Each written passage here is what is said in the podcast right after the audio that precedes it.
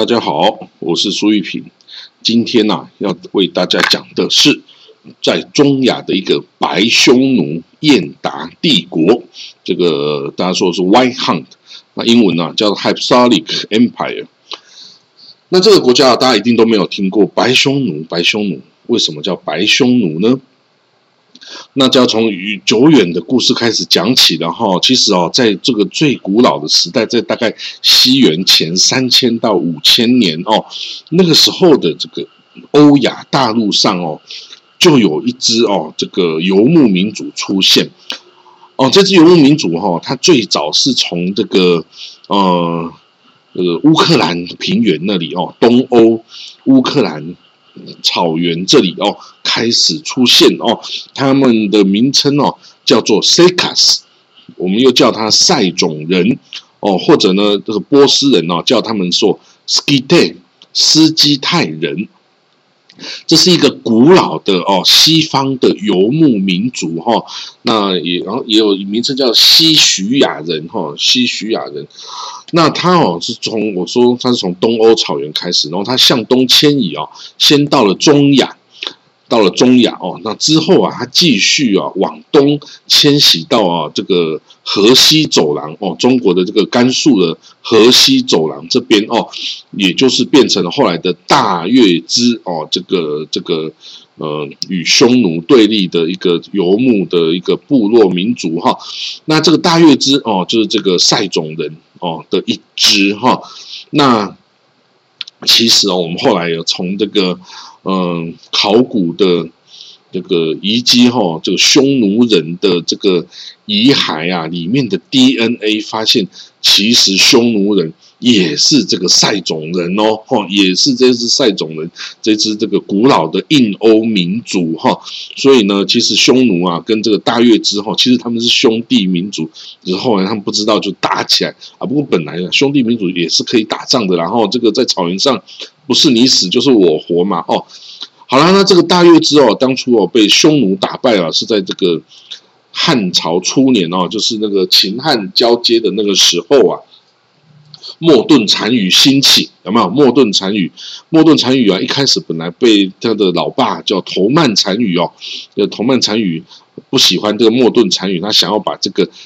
呃，更小的一个幼子哈，这个立为太子，然后想要把这个莫顿赶走，所以他送去把莫顿哦送去这个大月支这里哈，当做侄子哈，就是当做人质的意思哈。那这个在莫顿当人质的时候啊，这个头曼单于啊还特地率军攻打大月支哈，那什么用意？就希望大月支你就把这个莫顿给干掉了吧！哦，我不要这个儿子了，因为我的小儿子想要来当，我把他让我小儿子当单于哦，接我的位置。哦，结果后来当然这个故事就是哦，这个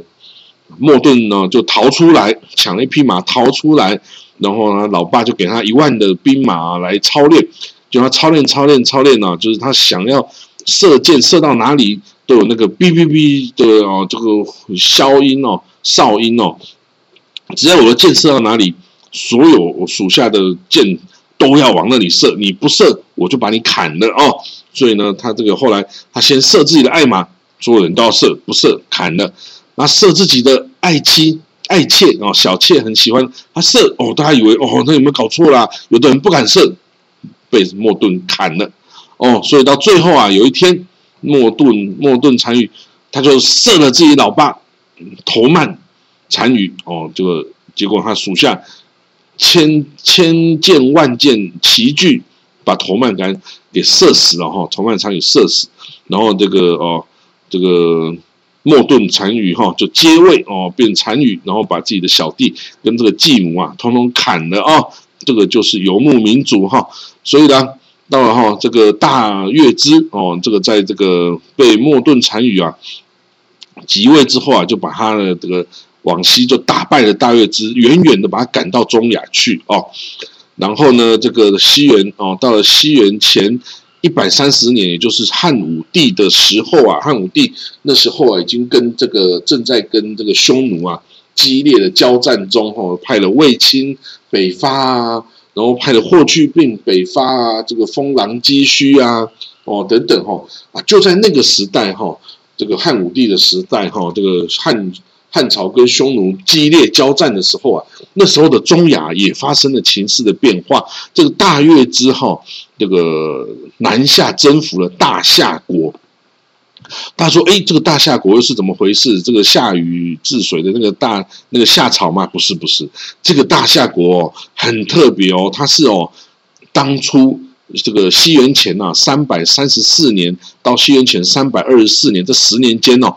亚历山大大帝就是从马其顿来的这个希腊人的君主哦，亚历山大大帝。”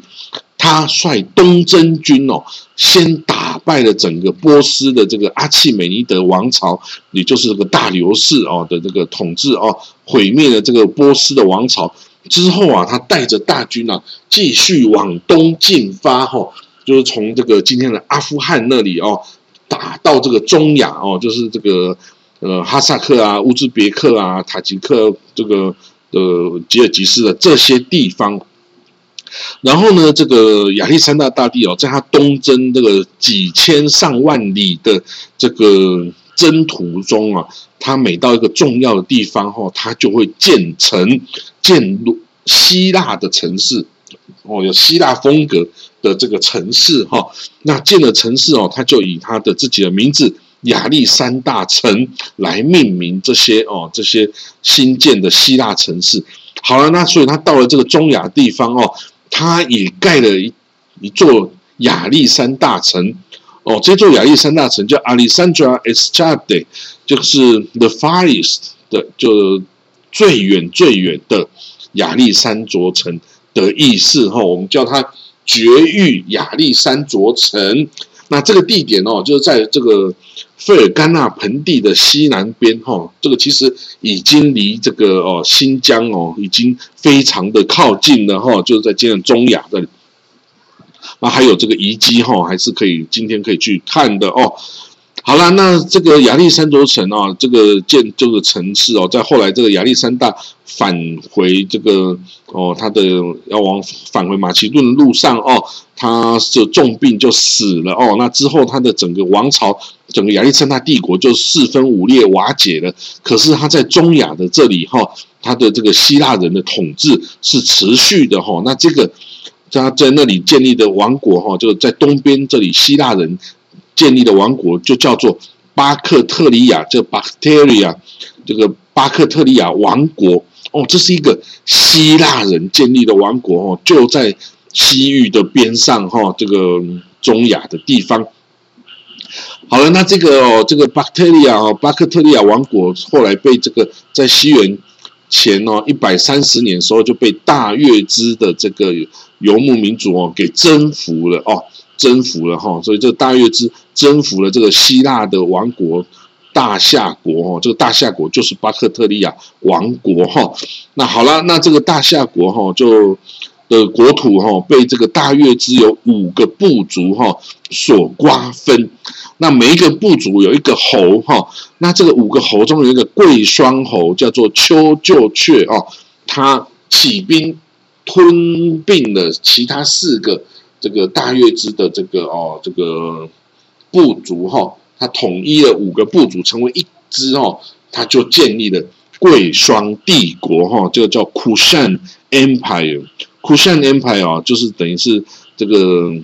延续了这个这个 Bacteria 哈，这个大夏国之后的中亚的霸主哈。好了，那随后的岁月里哈，这个贵霜哈就跟就在中亚称雄称霸哈。它西边是这个波斯的这个安息帝国哈，安息帝国。那北边呢就是这游牧民族是这个塞种人。那东边呢就是那时候就是中国的这个呃汉朝。那汉朝呢就是一开始有匈奴占了这个西域嘛，后来呢这个。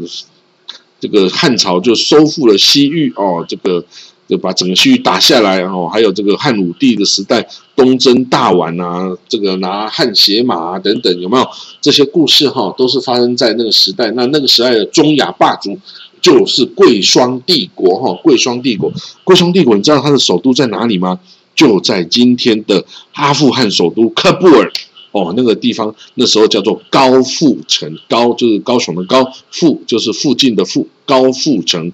哦，所以这个是贵霜帝国。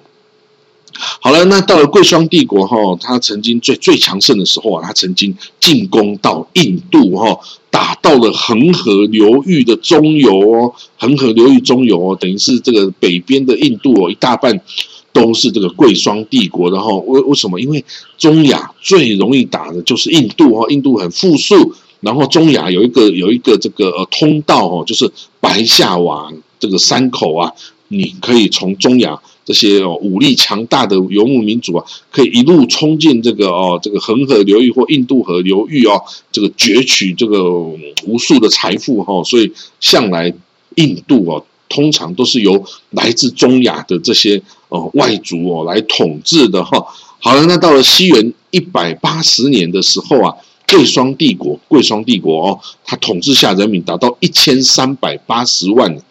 哇，这个一千三百八十万，你不要想说这个看起来还没有很多，呃，台湾还有两千三百万嘞，哎，不是这样算的哦。当初的那个古代时候啊，一个人就可以等于是有一匹马，就等于是一个军人了嘞。那你这个一个国家有一千三百多万人口，这是一个非常强大的国家啊！你如果征兵哦，你如果征兵哦，你说好一半人口是女性嘛哦，那再扣除老老少少，你这个的国家一千三百八十万，你可以拉出一两百万的这个大军哦，可不止哦，可能三四百万都拉得出来哦。所以呢，当时候啊，贵霜帝国就中亚的第一强国哦。然后呢，这个贵霜帝国哈。他在东汉的时候啊，也曾经想要向东扩张，向东扩张会遇到哪里？西域哦，就是今天的新疆。所以呢，在这个汉和帝哦，这个永元二年，就是西元九十年的时候啊，这个来自中亚的贵霜帝国哈，就这个有一个他的父王哈，就率了七万大军哈，想要把这个这个呃这个西域哦给打下来。结果呢，他遇到班超哦，班超率领的汉军哈，虽然人数少，可是呢，他坚守不出哈，在城在这个城墙里坚守不出啊。这个贵霜军哦，因为这个遥远的从中亚来，也没有带很多粮草啊，结果呢，就就粮草不足哦，短缺补给短缺哈。那结果呢？这个班超哈就想说，哎，这个贵霜军哦，应该会向我们的敌人，也就是龟兹国来求援哈，所以他就派军呢，呃，埋伏在这个的贵霜军的驻扎营地啊，通往这个龟兹国的这个要道哈，就果不其然哦，把这个贵霜军求援的士兵哦，全部杀死哦。那班超哈就就把这个消息就告诉了这个谢惠哦，这个。呃，贵霜的这个父王哈，那谢惠知道，哎呀，这样不行啊，真的我们也没办法了，所以他就派使者哈向班超求和了哈，请罪求和，想说哦，拜托你让我们就回到我们自己国家吧，我不打你了哦。好了，那那时候班超因为本身军队也少嘛哈，所以他就没有继续打，他就同意了让这贵霜军哦就撤回到冲陵以西哦，两国关系啊。也就重修旧好了，然后所以从此哦，贵霜跟这个汉朝哦保持了和平的关系哦。好，那到了西元三世纪的时候啊，那时候的贵霜帝国哈老态已现啊，这个已经到了王朝的末年哈，这个都已经失去了各种活力啊，那周边的各个势力。都起来挑战他的统治权哦，包括这个萨珊王朝哦，西边来的波斯萨珊王朝啊，印度北部的一些小邦啊，通通都起来攻击这个贵霜帝国哦。结果呢，贵霜帝国哈，到最后居然怦然瓦解成一堆小邦国哈。哦，这是在这个三世纪的时候。好了，那这个在三世纪时候，他他灭亡了哦，这个贵霜帝国瓦解。然后呢，在他这一块土地上哈，有另外一个哦，这个部族崛起哈，就是这个白匈奴，所谓的燕达帝国。这个燕达哈，这个燕达人，他们本身哈也是塞种人，可是呢，他跟这个贵霜比较没有那么多直接的关系。这个燕达人哈，他之前哦是在这个住在这个蒙古高原。那个时候的蒙古高原哦，这是在西西元三百七十年的时候啊，那时候的北方哦，就是蒙古高原哦，上面是控制那里的是柔然帝国哈，柔然帝国是属于鲜卑的一个北支哈，北鲜卑的一族哈，在控制，这叫做柔然啊。北鲜卑还有哪些呢？还有拓跋鲜卑有没有？北魏拓跋氏，还有这个慕容哦，鲜卑慕容氏就是燕国，还有西鲜卑，还有这个突法氏南梁，还有这个呃西鲜卑，还有这个吐谷浑哦，吐谷浑也是慕容氏吐谷浑王国哦，这个鲜卑哦有很多族，还有宇文部族宇文族哦，这个后来的这个西魏哦，就是宇文部族建立的哦，所以呢。柔然也是属于鲜卑人的一支，鲜卑人是什么？就是东胡的后代啊，东胡后代，那他们这些都是讲蒙古语族的语言的啊，吼，所以呢，好，那时候的柔然哦，是这个北方匈奴，嗯，这个故地哈，就是这个蒙古高原最强大的势力哈，那他们。有旗下的一些有一些附属的小部族嘛，燕达人就是其中的一支哈。那这个燕达人哈，他是属于塞种的人种，就等于是那种西方来的白种人啊。他本来就是在柔然的一个呃这个奴隶部族嘛，后来他就举足南下哈。他本来从这个南蒙古高原，他跨越了阿尔泰山哦，到了粟特地区。粟特哈，这个粟特地区就是指河中地区哈，就是指现在乌兹别克啊，哈，这个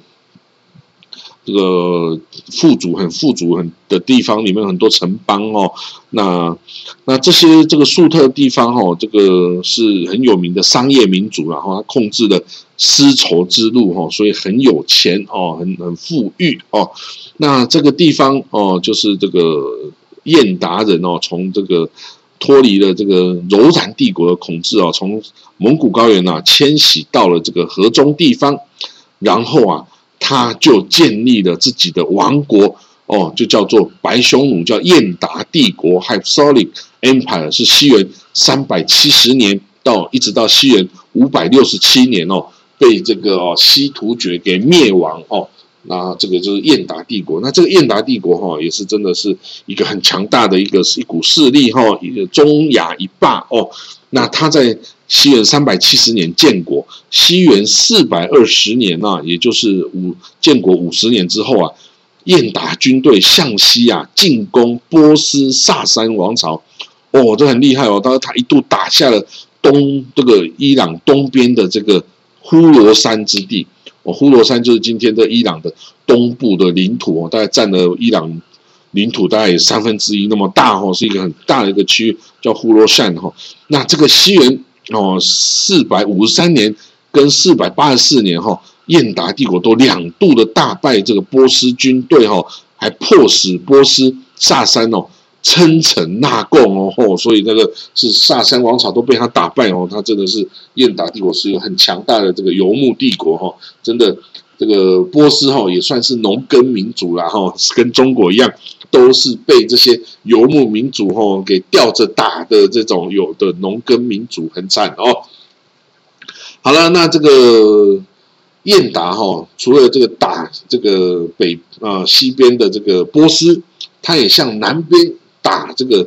贵霜的残余的势力哈，他曾经在六世纪初期哦攻进印度哦，那但是没有很成功，所以他之后啊改往北边打哦，他北边呢就跟这个高车人哦，那时候已经有高车王国哈的在准格尔盆地跟这个哦这个准格尔以西的地方，他要来抢这块国土哈，抢这块地方。然后呢，他就打下了这些地方，准格尔盆地，打下了这个哦，这个地方哦，就阻挡了这个柔然帝国啊往西进的道路哈。然后呢，他这个燕达哦，燕达军又继续东进，往今天的新疆，就是所谓的西域哦，来进攻哈。他打下了这个北疆塔里木盆地，然后也打下了南疆的这个一大半的土地哈，几乎这个整个这个。一大半个西域哈，已经都被燕达人所这个铁蹄哈，这个它是一个游牧民族，铁蹄的这个掌控下了哈。那为什么那时候的中国发生什么事，怎么都没有来抢呢？因为那个时候中国正在五胡十六国啊，正在这个北魏啊，这个哦，这个跟这些这个什么南梁啦、后梁啦、北梁啊，跟这个举渠蒙逊这些匈奴的有没有？这个赫连勃勃哦，赫连勃勃他们啊，这个胡夏啦。哦，还有这个举渠蒙逊的北凉啊，哦，还有这个后凉、西凉、南凉等等一大堆，这个中国这个北方啊，正是这个五胡十六国打的乱七八糟的时候，没有人有时间去管西域在干什么。那个时候，燕达帝国就占了几乎哦整个一大半的西域哦。那这燕达燕达人哦，他虽然是塞种人，但是他后来哈。它使用的文字哦是突厥文字，所以它基本上也是一支已经突厥化的这个部族哈。好了，那他这个这这么强的时候怎么办呢？所以他甚至哦有跟北魏哈，他甚至有这个几乎要来这个与柔然哈一起进攻北魏的这种企图哦。那时候北魏哈还深受他的威胁。北魏已经算是很强大啊，已经统一了整个中国的北方啊，然后只只剩下一个柔然帝国啊，跟他这个是哦仇敌嘛，啊，这个北方基本上已经全部都被北魏打下来了，但是啊，就是这个西边就是这个燕达帝国从这个哦西域这边就来对北魏造成了严重的威胁哈，那你看他真的很强啊，从这个呃印度北边啊，到整个中亚，到了这个哦。这个西域哦，就是新疆的一大部分然后这个燕达帝国，白匈奴哦，它的另外一个名称叫白匈奴，也真的算是一个哈横跨中亚的一个大帝国然后几乎有这种当初哦匈奴这个这全盛时期的这种这种哦这种态势哈，几乎你只要把这个北魏啊、鲜卑人还有柔然帝国两个打掉的话呢，你就是比匈奴还要厉害的一个帝国了，然后。可是呢，到了后来，哎，这个西突厥崛起了啊！西突厥又怎么崛起呢？这我们下一个章节要提到。西突厥哦，基本上也是从柔然帝国哈所分裂出来的一支附属的奴隶种族哈，然后奴隶部落哈。那后来啊，他是挑战了这个哦，向上挑战的柔然帝国哈，把柔然帝国给毁灭掉哈，然后建立自己一个超级大的帝汉国。然后后来哈。